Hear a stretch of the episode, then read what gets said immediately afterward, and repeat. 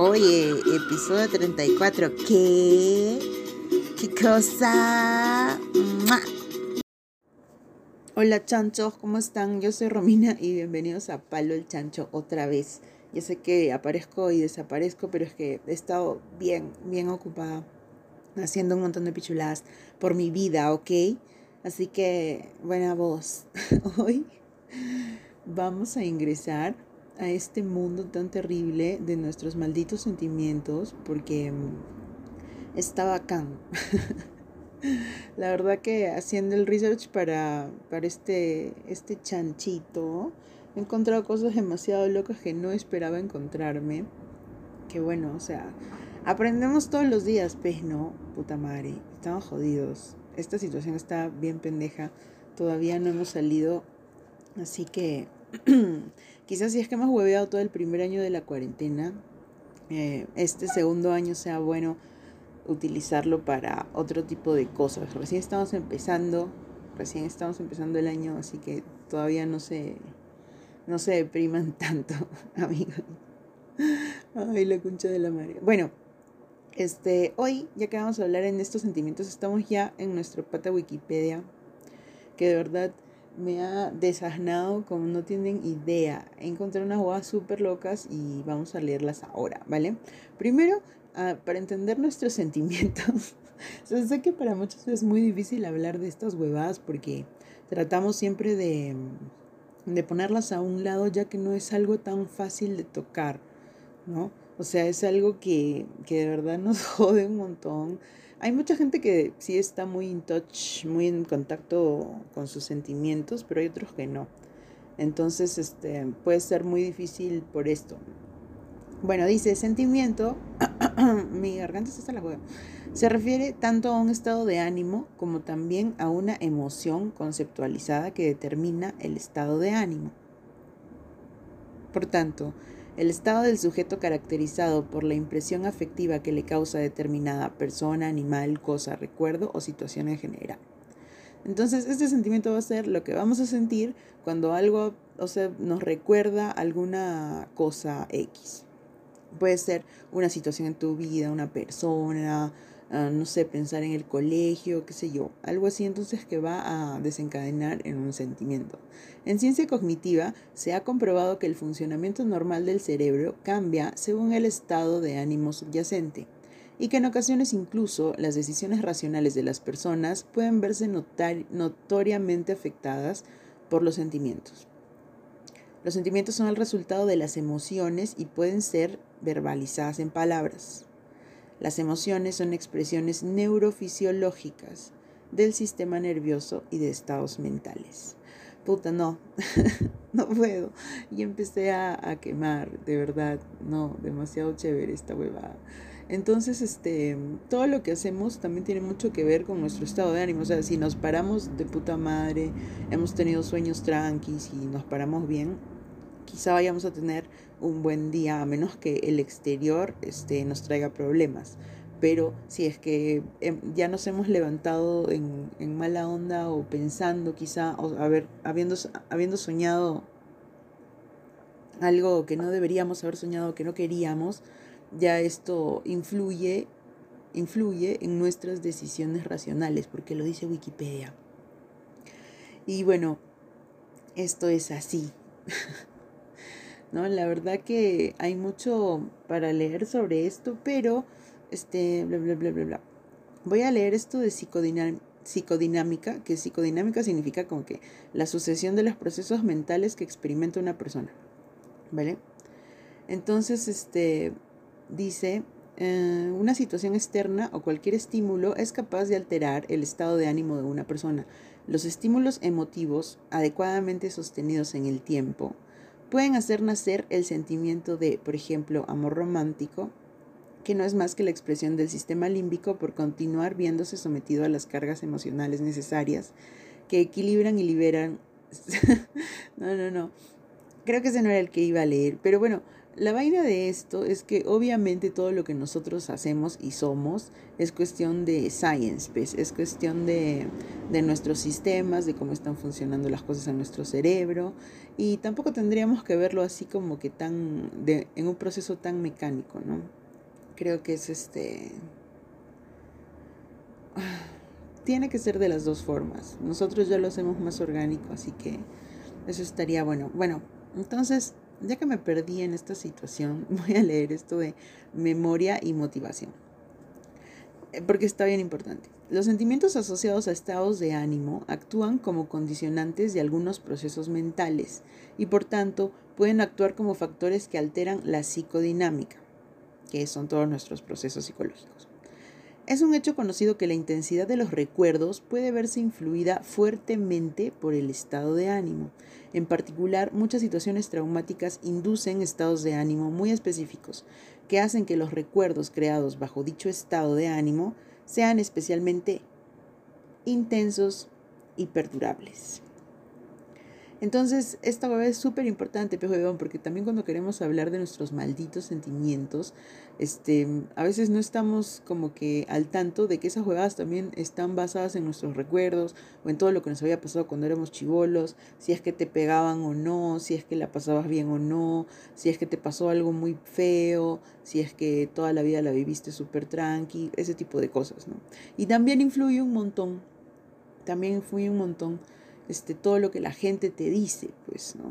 Pucha, esto es, ahorita vamos a ir a por allá, pero es un, una agua bien pendeja. Y esta parte me gusta mucho porque dice, las personas deprimidas pueden llegar a tener percepciones de sí mismas y de la realidad muy ajustadas, mientras que muchas personas no deprimidas con un estado de ánimo más positivo frecuentemente tienden a ser optimistas y a minimizar dificultades reales.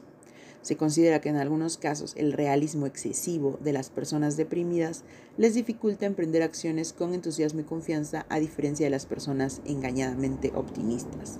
Entonces hay siempre hay sus extremos, pues la huevada que necesitamos nosotros es mantenernos en el centro. Este, sabemos que podemos ser positivas, pero también podemos saber que van a haber huevadas que, que se nos van a ir de las manos, o sea, de terror. Bueno, después del sentimiento, vámonos a la fucking emoción, que está también en Wikipedia, porque obviamente, huevón, ¿de dónde más lo vamos a leer? La vaina es primero este, llenarse de un montón de, de información y ya después cuando sabes, sabes un montón sobre esa información, ahí la, la vas catalogando a ver si sirve, si es que es antiguo, si es que ya se han cambiado las cosas y vainas así, ¿no? Entonces dice, las emociones son reacciones psicofisiológicas que representan modos de adaptación del individuo cuando percibe un objeto, persona, lugar, suceso o recuerdo importante. Psicológicamente las emociones alteran la atención y hacen subir de rango ciertas conductas guía de respuestas del individuo y activan redes asociadas relevantes a la memoria. Rependejo, pues, los sentimientos son el resultado de las emociones, son más duraderos en el tiempo y pueden ser verbalizados. Ah. Ay amigos, es que voy a leer lo siguiente para hablar otro poco. Los diversos estados emocionales son causados por la liberación de neurotransmisores u hormonas que luego convierten estas emociones en sentimientos y finalmente en el lenguaje. O sea, ¿Tú sabías esa guada? Te apuesto que no sabías. Yo tampoco sabía. Y de verdad, o sea, sabía a grandes rasgos, pero no lo sabía así como ahora he estado leyendo. Tienen que leer el, el emoción en Wikipedia. Está largazo, hay un culo de cosas recontra interesantes. Pero la vaina es así. Entonces, cada vez que nosotros o hay una situación que nos hace recordar algo en el pasado en donde hemos tenido que defendernos o en donde hemos tenido que hacer las cosas por nosotros mismos sin ayuda y mm, cosas así hacen que despierten, ¿no? Algunas emociones en ti, algunos sentimientos en ti que mm, quizá no son tan, tan pensados, ¿no? Simplemente son como que ya, de ahí salió. es lo que había, lo más rápido, ¿no? Puta, no, esto está la cagada, de verdad. Entonces, en las emociones básicas tenemos este, la sorpresa, el asco, la tristeza, la ira, el miedo y la alegría. Entonces, entre todas estas ahí van jugando, pues, y te hacen la cabeza como que las mil cagadas, pero funcionan, ¿no? No sé si han visto esa película intensamente, no sé, yo la he visto por, por mi hijito, ¿ves, no? Pero a las finales, este, entre todas estas emociones, manejaban el barco de tu cabeza y todas y cada una eran importantes, ¿no? A veces tratábamos como que de eliminar alguna o ponerle como que, o no prestarle atención, o tratar de hacerla más allá, pero no, pues no, todas estas emociones tenían que, que ser de alguna manera y si es que no terminaban siendo completas, eh, la situación no estaba lista y nunca iba a estar lista. Así que no se escondan de sus putas emociones. Yo lo estaba haciendo, o sea, yo lo hago, obvio también, pero Recién en estos meses me he dado cuenta de un culísimo de cosas de mi jato, de mi niñez, de cuáles son las cosas que eran como que un detonante para que yo me sienta de tal tal manera. Así que suave, súper locazo. ¿Dónde está esta Bueno, la cuestión es así.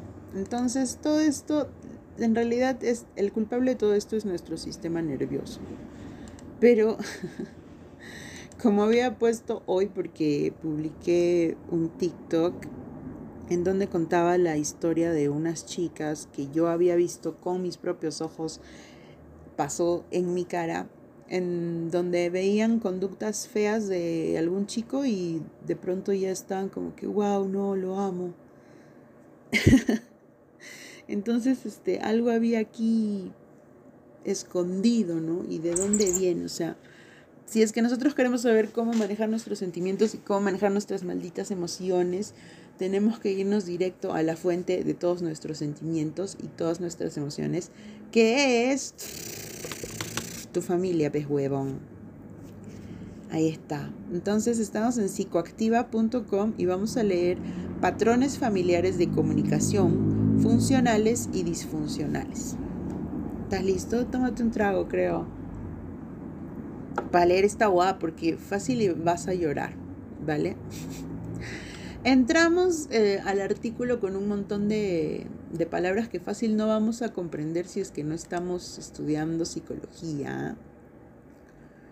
Pero yo creo que si nos vamos más abajo, yo les voy a hacer un medio resumen. O sea, tenemos patrones de interacción en la familia. Por ejemplo, yo con mi hijo, yo soy la que lo cuida, yo soy la que lo le da de comer y le enseña. Entonces yo tengo el papel de, de la protección, mientras que él tiene el papel de protegido. ¿No? Entonces, este, ahí entre nosotros ya tenemos esto y va a ir cambiando, depende, este, como, vaya pasando el tiempo, él ya sea más grande, tenga más responsabilidades, o hasta que ya llegue a ser pues un adulto y ya se convierta él también en, en el cuidador o quién sabe. Entonces aquí nos dice que los patrones de interacción diádicos es una manera de clasificar las interacciones entre pares de personas que ha seguido siendo utilizada hasta la actualidad y ha demostrado gran utilidad. Tenemos la interacción complementaria. Se basa en la aceptación, y a menudo disfrute de la diferencia entre la posición superior de un miembro y la inferior del otro. Las conductas que intercambian son diferentes pero encajan. Por ejemplo, uno ordena y el otro obedece. Uno pide consejo o ayuda y el otro proporciona. Uno cuida y el otro busca ser cuidado. Uno toma la iniciativa y el otro la sigue. Se pueden dar estos patrones entre padres e hijos, maestros y alumnos, médicos y enfermeros y en las parejas entre otros. ¿No? O sea, después tenemos interacción simétrica. En la interacción simétrica, los participantes están en el mismo nivel. Cualquiera de los dos puede ofrecer consejo, tomar la iniciativa, etc. Pero estos patrones no son rígidos, sino que evolucionan o varían dependiendo de los contextos o el estadio del desarrollo de los interactuantes. Entonces, si es que nosotros estamos en un nivel de interacción simétrica, en cualquier momento yo puedo cuidarte, tú me cuidas, no pasa nada, o sea, respetamos mucho esto, ¿no? Dice los peligros de la interacción complementaria y la simétrica. El peligro de la complementariedad es que se vuelva rígida, que la diferencia entre la posición superior y la inferior no evolucione e impida así el desarrollo de quien es abajo. Me falta eso, pejuegón. O sea, si es que ya también tú estás dando siempre, o estás ahí quizá de, de muy pacífico, o queriendo que te cuiden, que te cuiden, que te cuiden todo el tiempo, es probable que esta, esta relación como que te tiemble, pues, ¿no? El peligro de la simetría es la escalada. Si uno de los dos empieza a hacer movimientos en que se sitúa por encima del otro, por ejemplo, dar instrucciones, por lo que no te permite cierta alternancia o negociación, como sería propio de una situación de igualdad, esto conlleva una provocación irresistible para el otro. De hecho, cada mensaje de este tipo estimula una respuesta similar en el otro, en un patrón que se conoce como escalada simétrica. Entonces, pucha, y ahí estamos bien jodidos, amigos. Tienen que leer este, este, este artículo de psicoactiva.com. Entonces, este, ya estamos después en una interacción triádica. La interacción triádica nos dice que se distingue entre alianzas y coaliciones son las proximidades naturales entre miembros de la familia, por ejemplo, el padre y el hijo y que miran fútbol y la mamá no. Y las coaliciones son asociaciones entre miembros en contra de otro. Estas suelen ser negadas explícitamente, aunque todos saben que las hay, y no son aparentes en los ojos de un observador. O sea, esto es bien pendejo, pues, ¿no? Porque yo puedo tener dentro de mi familia o dentro de mi círculo a gente que, con la que me llevo bien y tengo esta proximidad natural que nos dice sobre la alianza.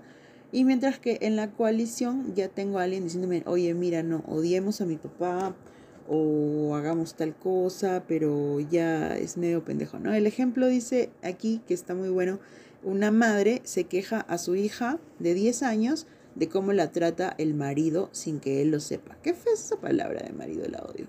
Pero bueno, claro, entonces este, ya esta madre está todo el tiempo llenando a una niña de un montón de cosas súper estúpidas que no necesita ni saber o diciendo taradeces quizá cerca de ella.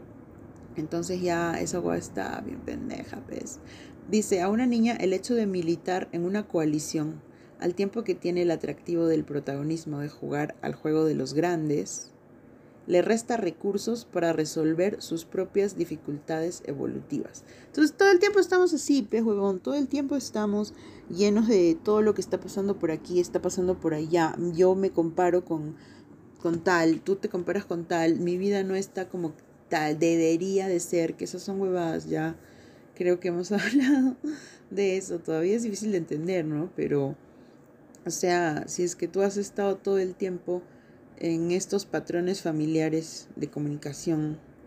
Entonces tienes muchas cosas guardadas de todo lo que ha sucedido en tu vida. Entonces la, la vaina es como que lo veamos, ¿no? Repasémoslo todo y decimos, ah, bueno, no, quizá esta actitud de mi vieja, de mi viejo, no me gusta, la estoy replicando, estoy haciendo lo mismo, ¿qué está pasando? Bla, bla, bla. Y cosas de ese tipo, ¿no? Como para hacer acá nuestra reunión de grupo y sanar. Pero es que esa es la, la vaina, amigos, de verdad. Nadie quiere vivir deprimido. Yo sé que los que han tenido depre este, entienden, me entienden un montón. Es bastante feo sentir que tu cuerpo no se puede ni mover. Es horrible. Yo estoy ya como que ahí saliendo, muchachos, la puta que me parió. Pero sí, y esta de puta madre, la visión desde aquí no tienen ni la menor idea. Así que yo creo que esto nos va a ayudar un montón a poder ponernos como que en el lugar en donde necesitamos estar. ¿Vale? Creo que podemos entender esto ya. Este, no se olviden de buscar los sentimientos, la emoción y los patrones familiares en su Google y ya, pues dejémonos de huevadas, entendamos de una vez cómo estamos funcionando. Y lo bueno también que uno puede hacer es decir, oye, huevón, ¿sabes qué? Soy una mierda. Por esto y esto y esto y esto y esto. Y aceptar nuestras, nuestras partes palta, nuestras partes malas, que a veces las estamos tratando de guardar bajo la alfombra.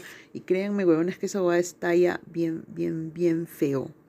Así que háganlo ahorita, nomás es el toque. Tú calladito, te pones a hacer tu Google, em, revisas tus vainas y vas. No te tienes por qué bloquear tanto si es que la has cagado antes. Está bien, no pasa nada, menos que hayas hecho cosas ya horribles, ¿no? Pero si la has cagado antes, todo bien, todos estamos aquí igual, igual que tú, igual que tú, igual que yo, todos estamos igualitos. Así que, nada, no se cansen, no te canses contigo, cánsate quizá con los demás, pero contigo descánsate un rato y de ahí vuelve a pararte, porque si no, nadie nos va a venir a ayudar, weón. Estamos solos en este maldito planeta. Chao.